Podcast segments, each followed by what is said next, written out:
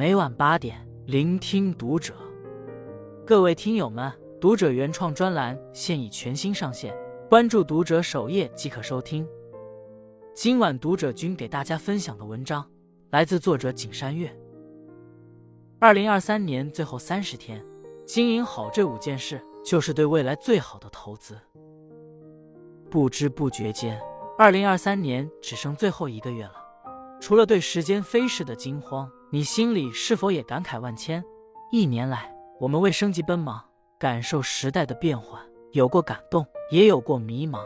年初立的 flag 完成的如何？一路走来，失去了什么，又得到了怎样的成长？无论如何，欣喜也好，难过也罢，一切都已成过眼云烟。时间朝前走，人也要向前看。旧岁倒计时开启，是时候想一想。该如何经营来年的日子？身为普通人，做好这五件事，才是对人生最好的交代。一、经营自己的能力。有人问一位著名的产品经理人：“你经营过最有成就感的产品是什么？”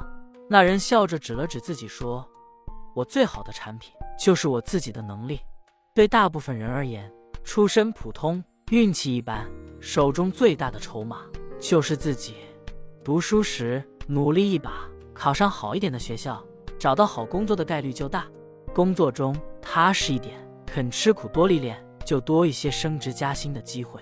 媒体人陈欢曾说：“如果把人生比作一家企业，我们就是这家企业最好的管理者。”作为典型的小镇做题家，名校毕业的陈欢刚参加工作时也有些浮躁，做起事来稳不住性子，没有耐心在行业里深耕。结果处处碰壁，业绩垫底。等吃够了亏，受尽了打击，他才意识到，当务之急不是赚钱，而是提升能力。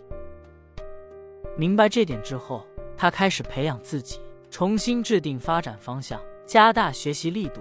业余时间不再熬夜打游戏，而是上网课学技能，再通过一次次实践积累经验。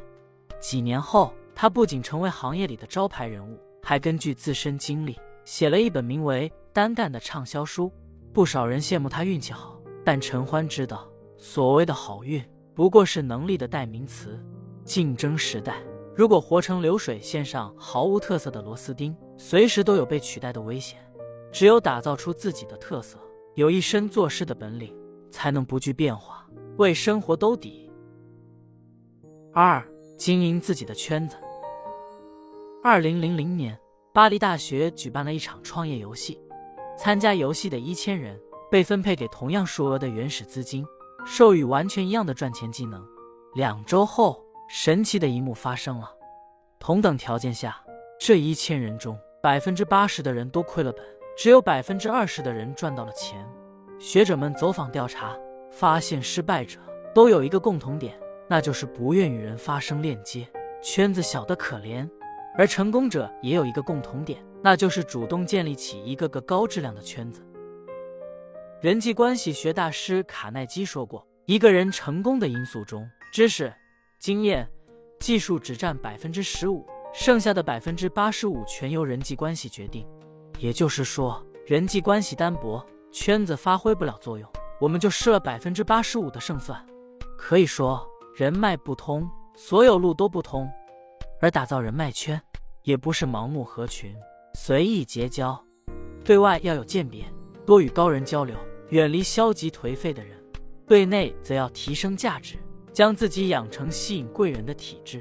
人脉时代，只有社交高手才能脱颖而出，成为佼佼者。你找不到的机会，朋友可能为你争取到；你想不通的问题，别人那里可能有答案。经营好自己的社交圈。你的人生将不可限量。三、经营自己的口碑。网友小颖在微博上分享过她的故事，读来很受触动。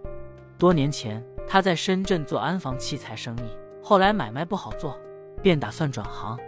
她竞聘到一家文化公司，被安排到销售岗，负责给客户推荐育儿书籍。可是她常年不看书，又无育儿经验，刚接手的时候。完全是一头雾水，有同行建议他敷衍一下就行，没几个宝妈有空看书，但小颖不这么认为，她觉得这事要么不做，要么就做好。她加班加点的看书，自费报网课学习，还利用周末时间走访一位位家长。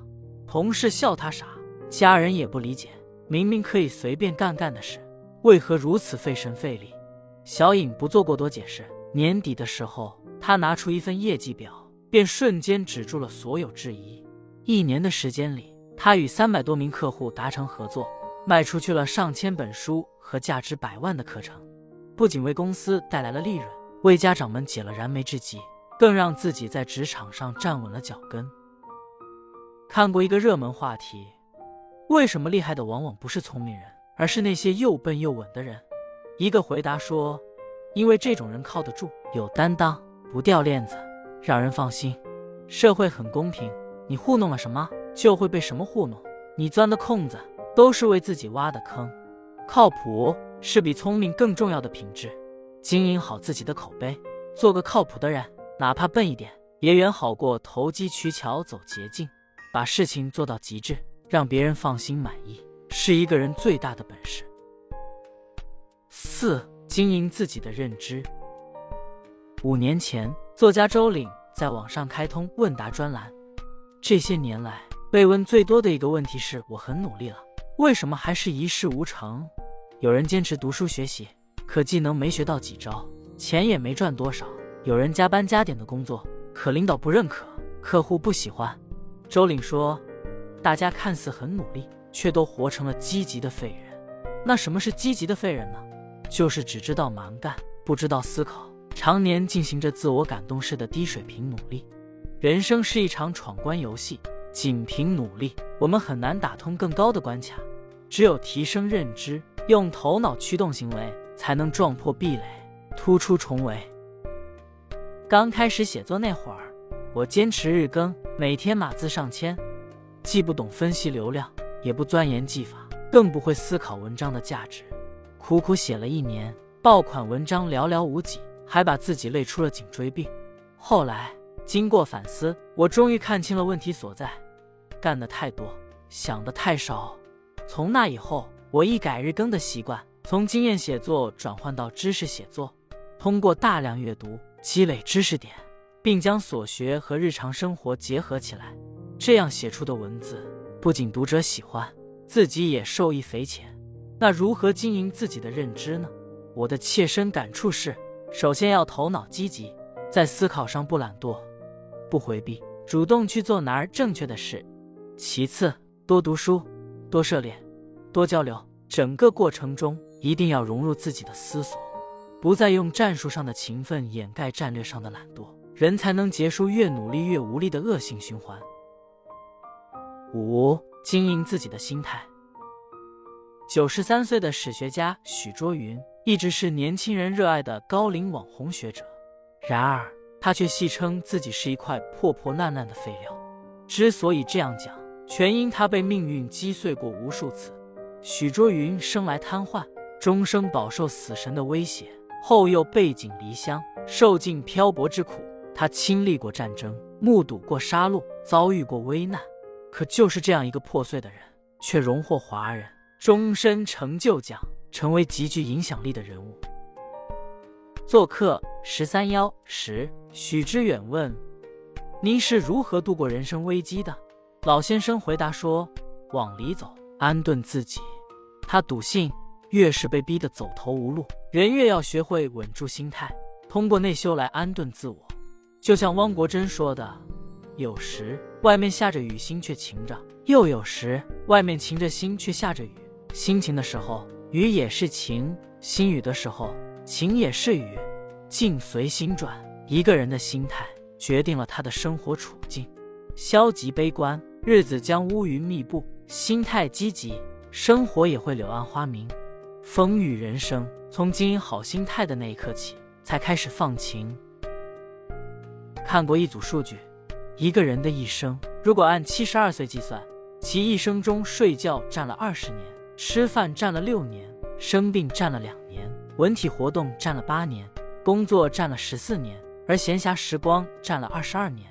如何利用这二十二年的闲暇时光，是人与人拉开差距的关键。与其无所事事的打发时间，倒不如从今天开始就启动经营自我的人生大计，提升做事的能力，打造高质量的圈子，树立靠谱的口碑，做个头脑积极、心态阳光的人。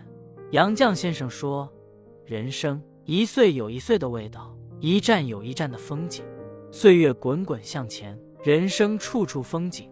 愿我们在不远的未来与更精彩的自己相遇，与朋友们共勉。”关注读者，感恩遇见。